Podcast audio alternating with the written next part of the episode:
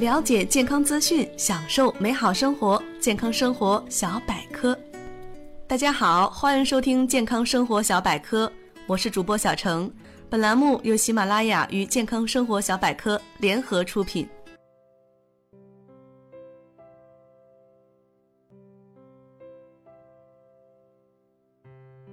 梨各个部分的功效是什么呢？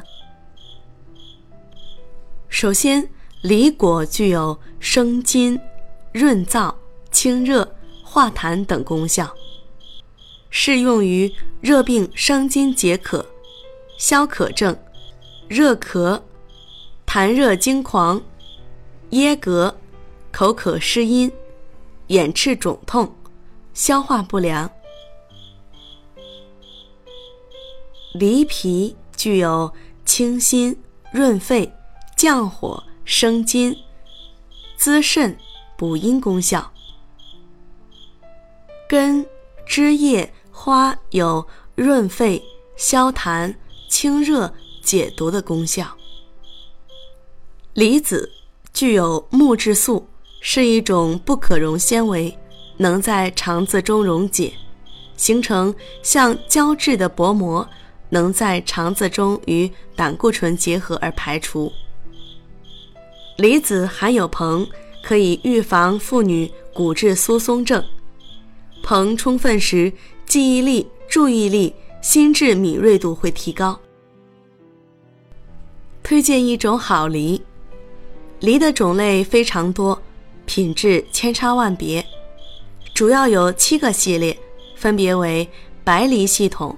秋子梨系统、西洋梨系统、沙梨系统、褐梨系统、新疆梨系统、软肉型系统。